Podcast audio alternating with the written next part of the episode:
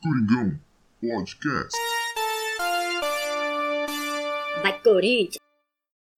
Começando pela primeira vez o Coringão Podcast, um podcast no intuito de pegar um compilado das principais notícias a respeito do Corinthians e dar uma sintetizada pra galera escutar. Aquele cara que não quer parar pra ler a notícia no site e tal, a gente pega as mais interessantes aqui, que chama mais atenção, e vamos dar uma olhada assim, uma comentada nelas.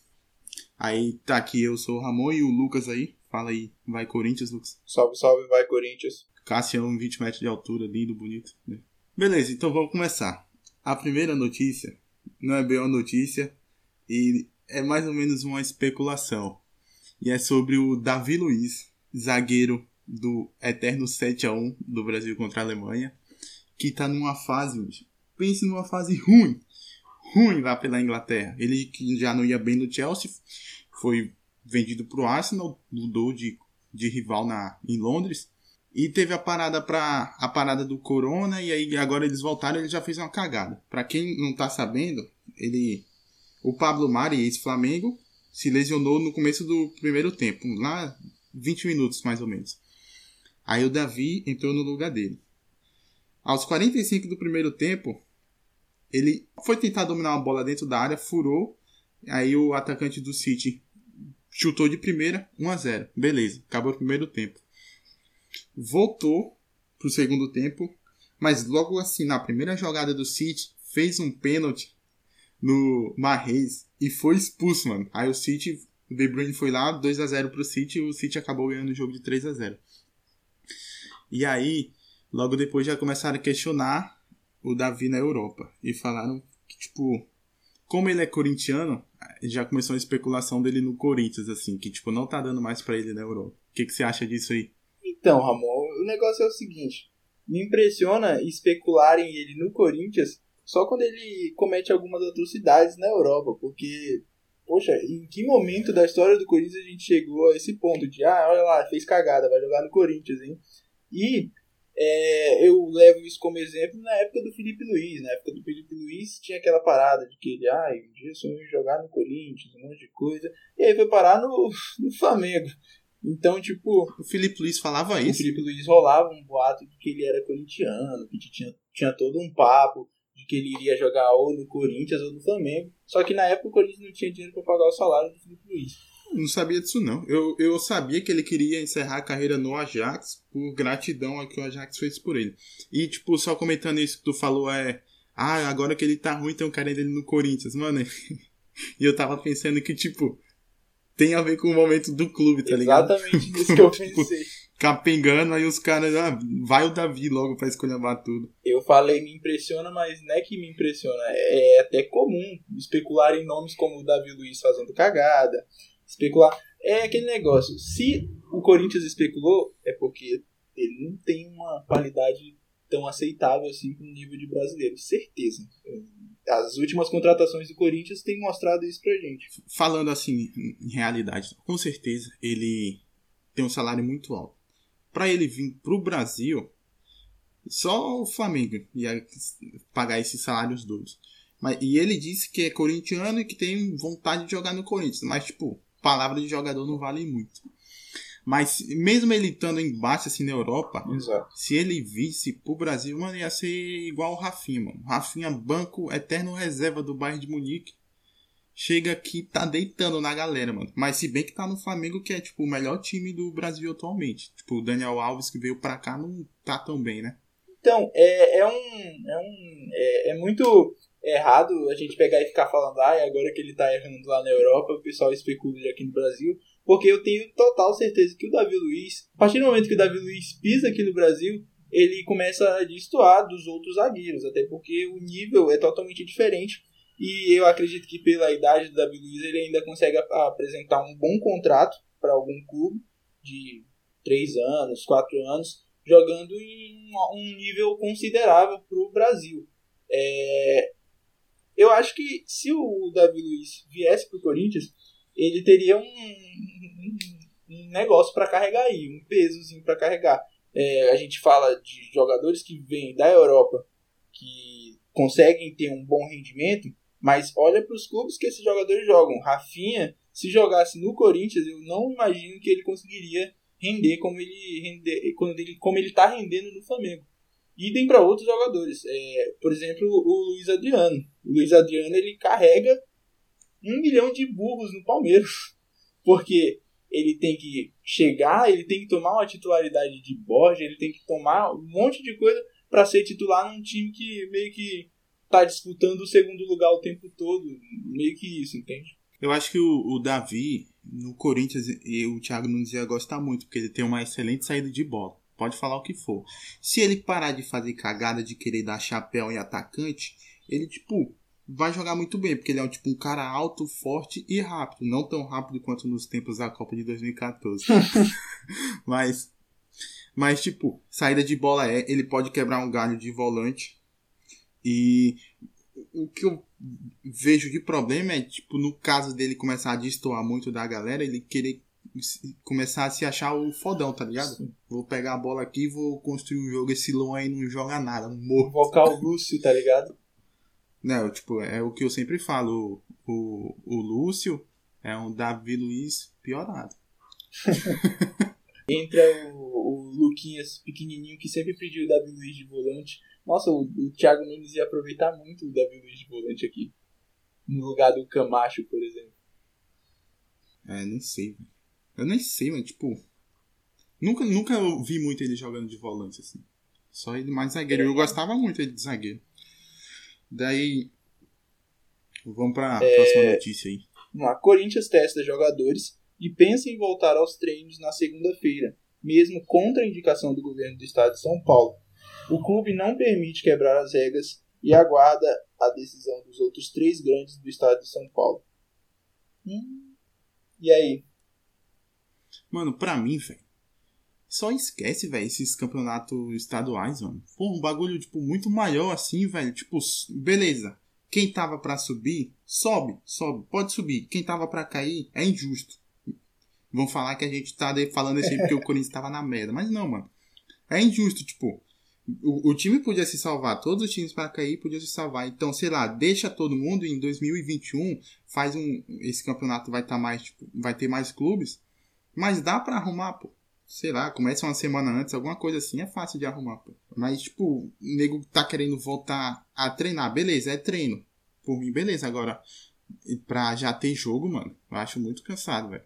Eu acho chato, porque, tipo, parece que todo mundo é, caga pras recomendações de todos os especialistas. Você pode ser o mais lunático que for e falar bem assim, ai, a OMS, não sei o que lá, não sei o que lá, não vou seguir. Mas não é só a OMS que fala aquilo, é qualquer tipo de especialista com um pouquinho de neurônio lúcido, vai falar as coisas que a gente está ouvindo por aí. É, a gente tem a nossa taxa de reprodução muito alta ainda, muito alta ainda, e tendo isso a gente vai só é, contaminar mais pessoas e entrar em um colapso ainda maior do que está a saúde pública.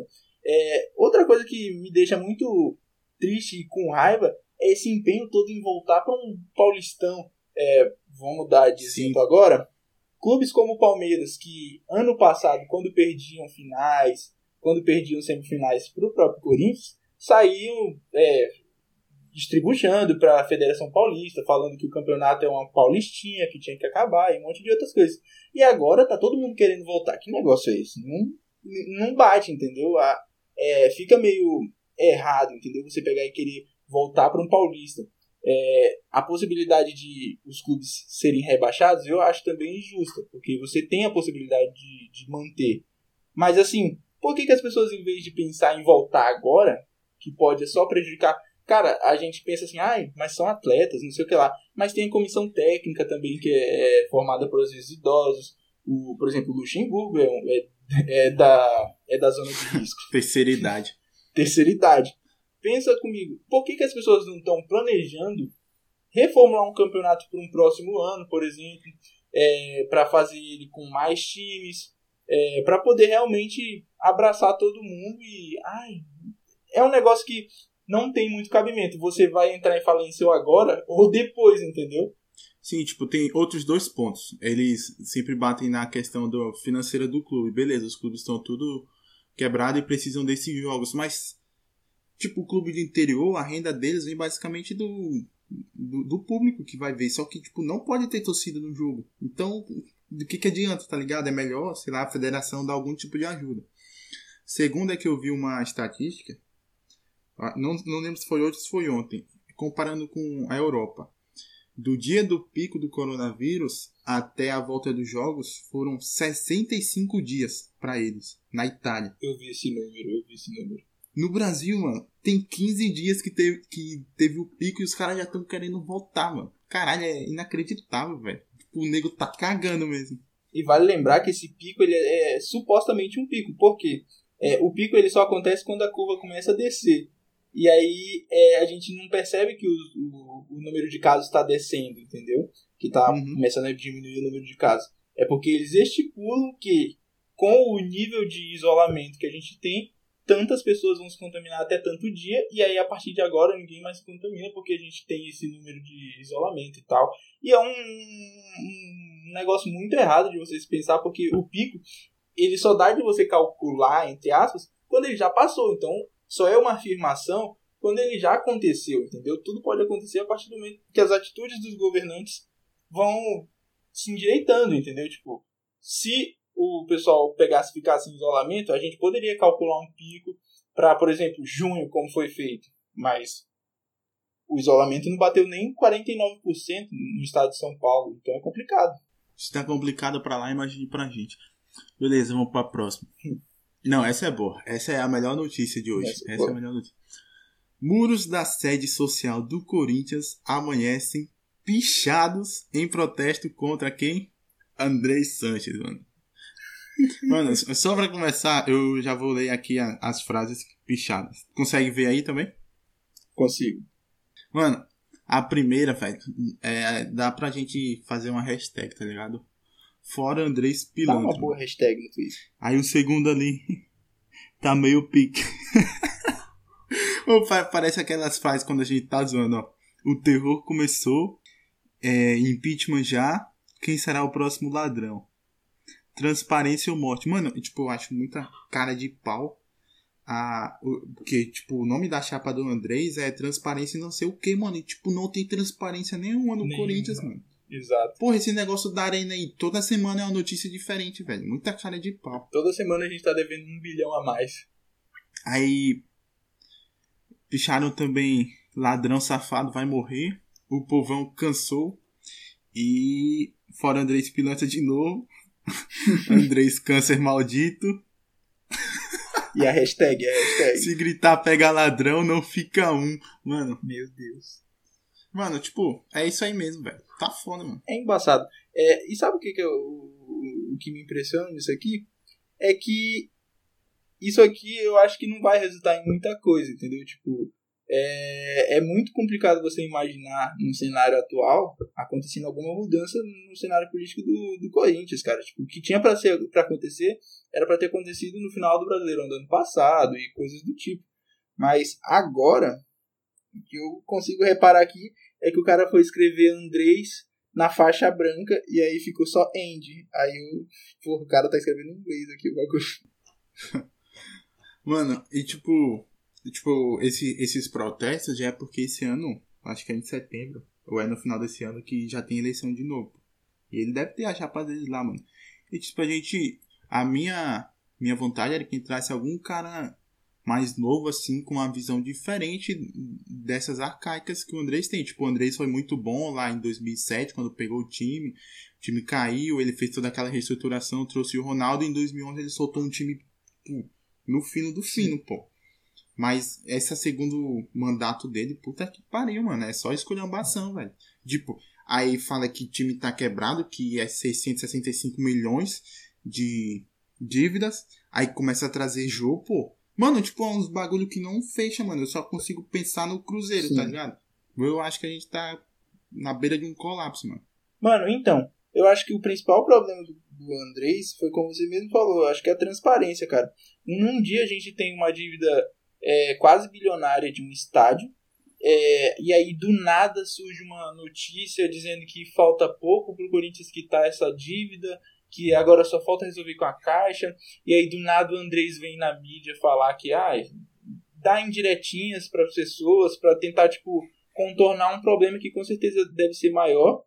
E a gente só consegue imaginar isso mesmo, que a gente tá, tipo, caminhando para ser um cruzeiro, entendeu? Tipo, a gente, todo ano a gente vem e conquista alguma coisinha, um paulistão, é, de vez em quando um brasileiro, e isso desde 2012, no caso. E eu acho que isso tá virando um, um probleminha, entendeu? Não conquistar o título, mas, tipo, é, não ter transparência e usar essas coisas para tampar, entendeu? A visão do torcedor, entendeu? Tá, então, beleza. Aí vamos para a próxima notícia. Aí essa aqui eu acho que eu vou ler, que ela é meio grande. Já falando de crise, vamos continuar.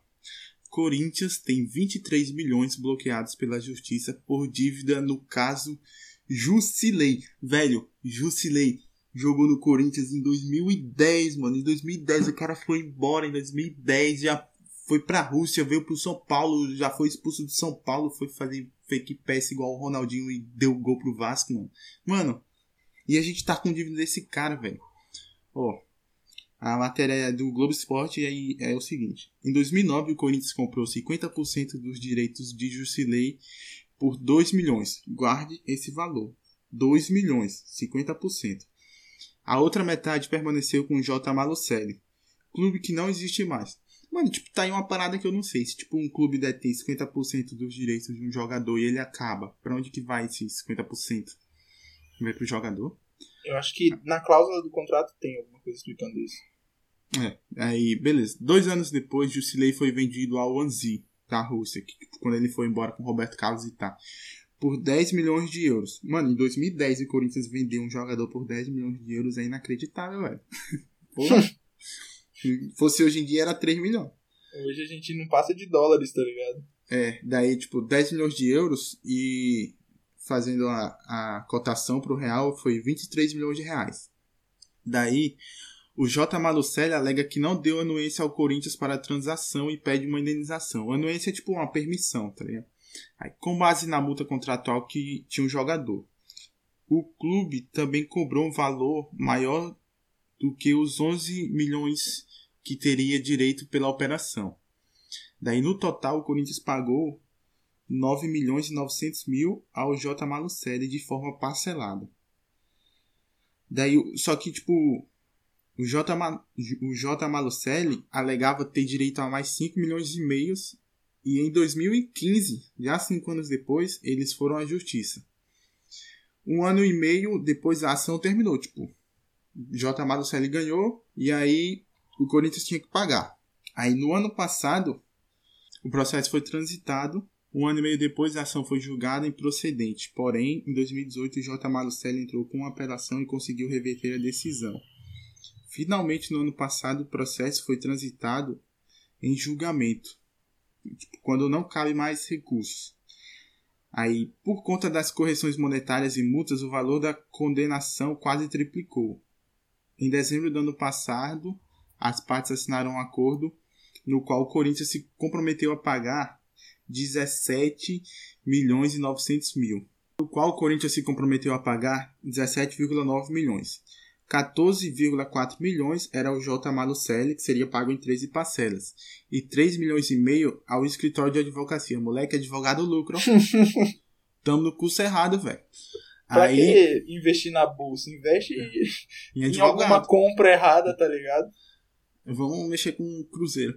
Aí, que, que esses 5 milhões e meio, ou esses 3 milhões e meio seriam pagos em 5 prestações. Aí o que que acontece com a nossa maravilhosa diretoria do Corinthians?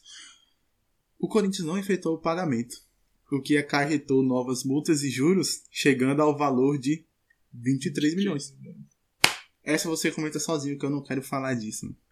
Cara, eu acho bacana que eu, tipo, tô lutando para investir dinheiro na bolsa, é, e, pô, tirou tesouro direto. O que, que eu vou fazer? Eu vou investir numa contratação mal feita, uma venda mal feita, perdão, e aí, tipo, quando der toda a merda, eu vou lucrar de 2 milhões para 23 milhões.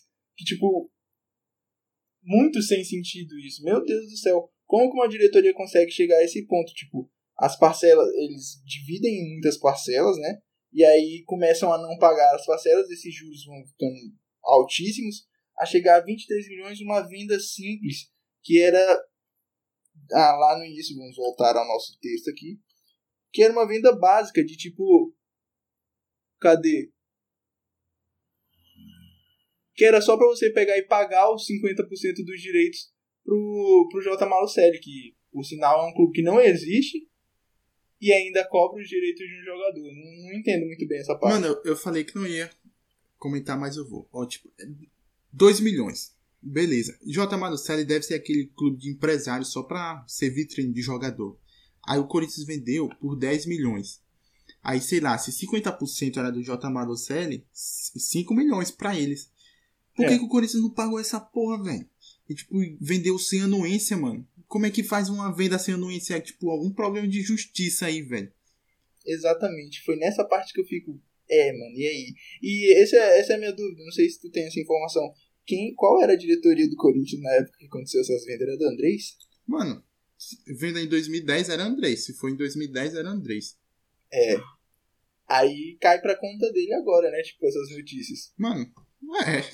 Mano, tipo, é muito feito nas coxas, velho. Não dá, mano. É muito bagunça. Nem no FIFA tu consegue ser tão bagunceiro assim, velho. Tá louco. Exato.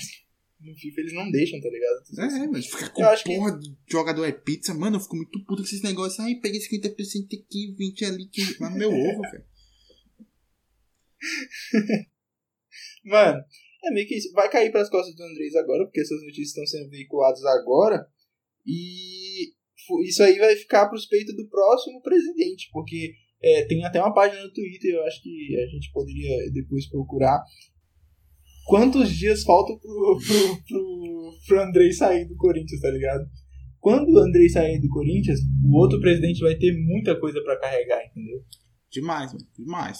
Mano, na moral, se eles quiserem me dar a presidência do Corinthians, eu aceito, mano. Mas, tipo, toda semana eu faço um vídeo resumão do que tá errado. Eu, eu- a primeira coisa que eu pegar era fazer um- uma página, sei lá, no Twitter, em algum meio de comunicação e botar lá. Aqui como é que tá as finanças do Corinthians.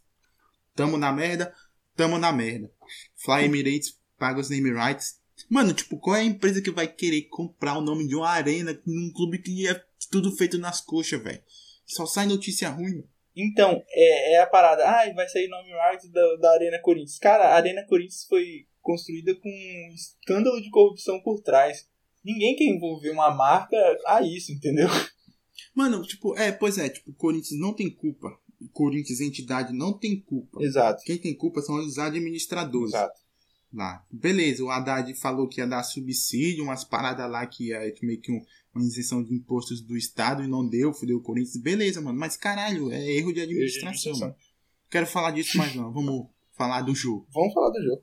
Jogo de volta no Corinthians, vai usar a camisa 77, porra. É, eu sou novo, então, tipo, eu não peguei muito essa parte da, da, da história da 77 do jogo. É, qual que é essa fita da, da 77 do jogo? Paulistão de 77, pô, lá em cima da Ponte Preta, aquele gol sofrido lá que a bola não entra. Ah, sim, tô ligado, tô ligado. Assim, pronto.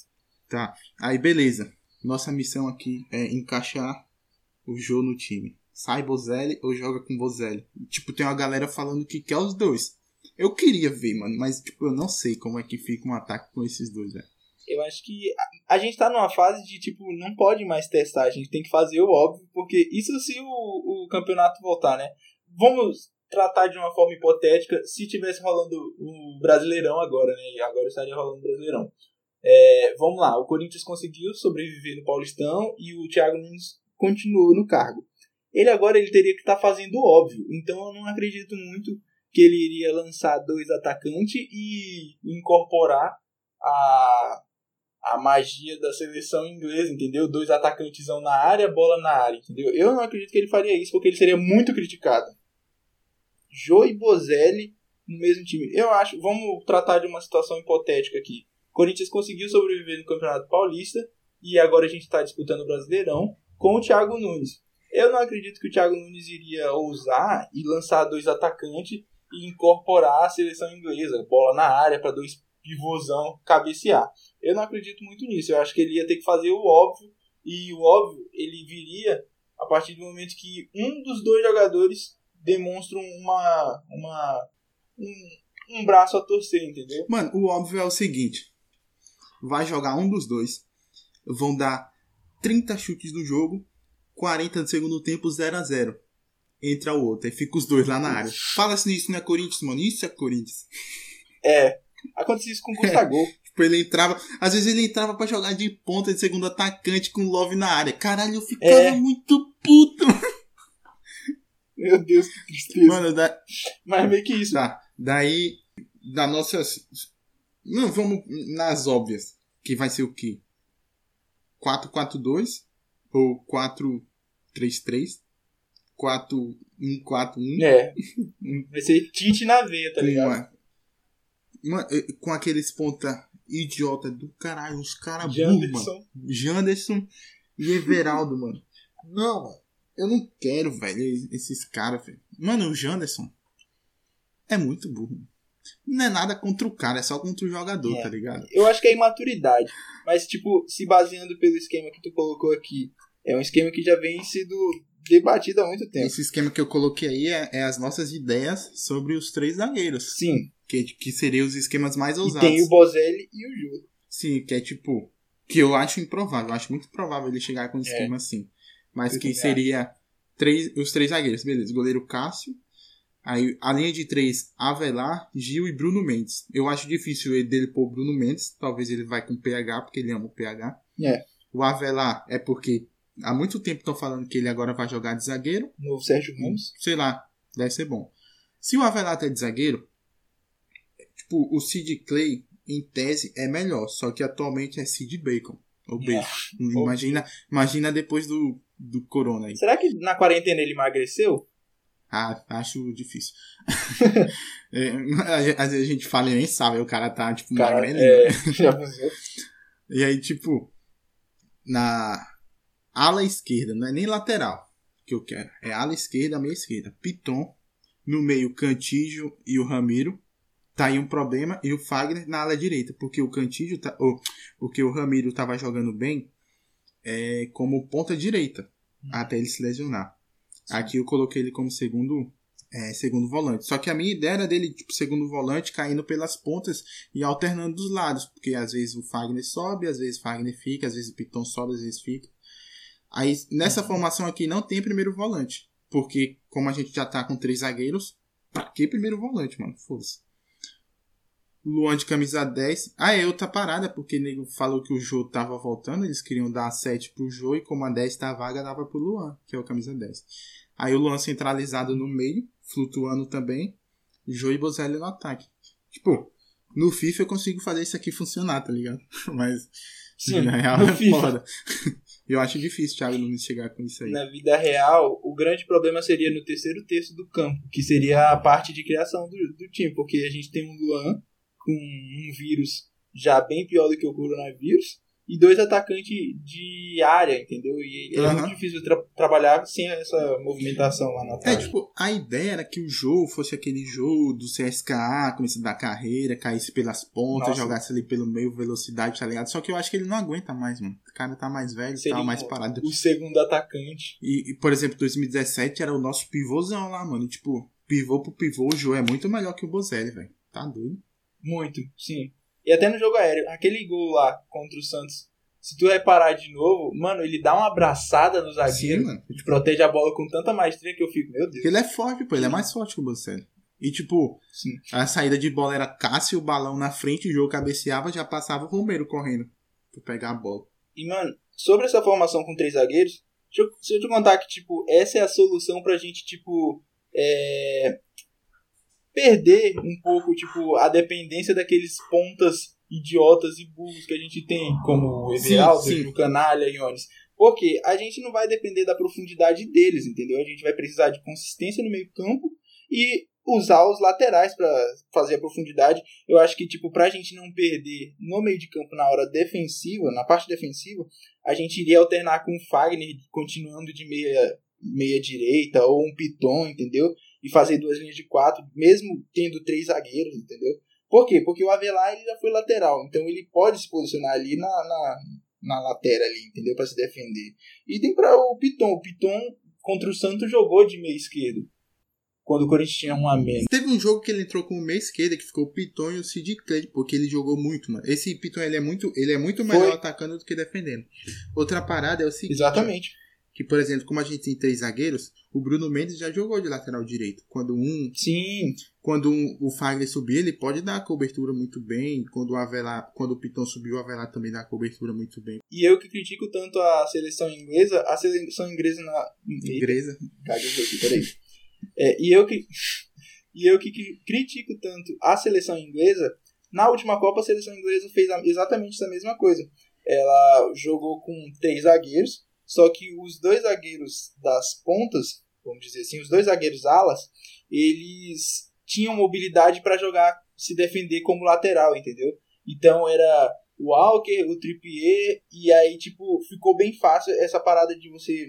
é, e o Roger Flores, que na Copa do Mundo ficou tão famoso por falar é, que a, a seleção inglesa defende, é um time híbrido, não sei o que lá, porque é, se defende com uma linha de quatro e ataca com três zagueiros, em tese, né? Mano, aí a gente tem os caras do banco também, que é Sid Bacon, Gabriel, primeiro volante. Nessa formação aqui, o Gabriel, tipo, raramente vai entrar, só pra dar uma segurada no jogo.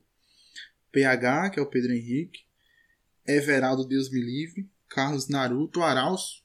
Arauz, que a gente só ouve falar, nunca vê jogar. Camacho. Vital Nunca e. Richard. Mano, Richard. Não. Aí, tipo, tem o Ione Gonzalez e tem o Ederson, pô, que chegou do Cruzeiro lá, que nem jogou, mano. Que eu nem sei se esse cara é bom. Quem é que via jogo do Cruzeiro ano passado? Tá maluco? Caralho, Corinthians. Se eu te contar que o Ederson ele iria no lugar do Ramiro, é por questão de tipo afinidade, tá ligado? Porque o Ramiro, eu não vejo ele jogando de novo em outra posição, é, a não ser aquele segundo atacante pelo lado direito, entendeu? Por quê? A gente já viu Uhum. como é que ele joga é, com- na época do Coelho. O Coelho jogou com aquele losango defensivo, tá ligado? E o Ramiro de meia direita. E ficou um time muito sem movimentação por trás, entendeu? Tipo, o Ramiro ele rende mesmo sendo aquele ponta direita que marca a lateral. Outra parada é que, tipo, o ideal pra o cara segundo volante pra jogar com Cantígio seria um cara igual o Christian, mano, em 2009. Que o Christian era primeiro volante, mas ele sabia muito bem, mano, e fazia gol, velho. Tipo, eu acho Sabia que jogar. mais ideal do que um Paulinho. Exatamente. Paulinho, tipo, não marcava tanto, ele chegava bem. O ideal seria um Christian mesmo. Ele chegava bem à frente. Tu percebeu que quando o pessoal começou a reparar que o Cantilho sabia lançar uns lançamentos pique Tony Kroos Ah. over 100, é, todo mundo começou a marcar Sim. o Cantilho e aí o Corinthians começou a desandar. Tipo, o Cantilho dominava a bola, tinha Sim, dois mano. em cima dele, evitando aquele lançamento pro Fagner. E eu ficava muito assim, tipo, poxa, a gente não tem outro cara pra pegar e fazer isso ali na volância, tá ligado? Eu lembro do, do os palmeirenses desesperados no, no Twitter. Meu Deus, os caras acharam um cara que faz tudo no meio. Mano, e tipo, nessa saudade. formação assim, se tu faz um. Congestiona mais um lado, assim, vamos supor, na saída de bola. O Cássio sai aqui com o Bruno Mendes, na direita, vem pro Fagner. Fagner bota no cantinho, o Piton podia passar e pra ele já lançar, pô. Tipo, congestiona o time de um lado pra o cara ficar livre do outro. É uma coisa tipo, que não se vê mais. Aí beleza, que é a nossa formação hipotética. Do- Exato. Com três zagueiros que a gente tá num hype fudido graças ao Portsmouth. Mano, eu não acredito muito que iria os dois atacantes de, de coisa, mas isso aí é Sim. papo pra outro podcast. Beleza, então acabou isso aqui. Final. Finalizando. Vai Corinthians. Olha Vai, o Romarinho. Olha o time do Corinthians chegando, olha o Romarinho!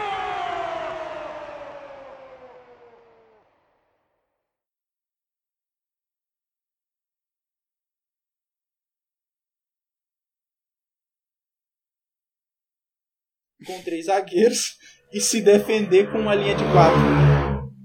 Nossa, É, você viu? aí. Você viu esse, esse foguete passando?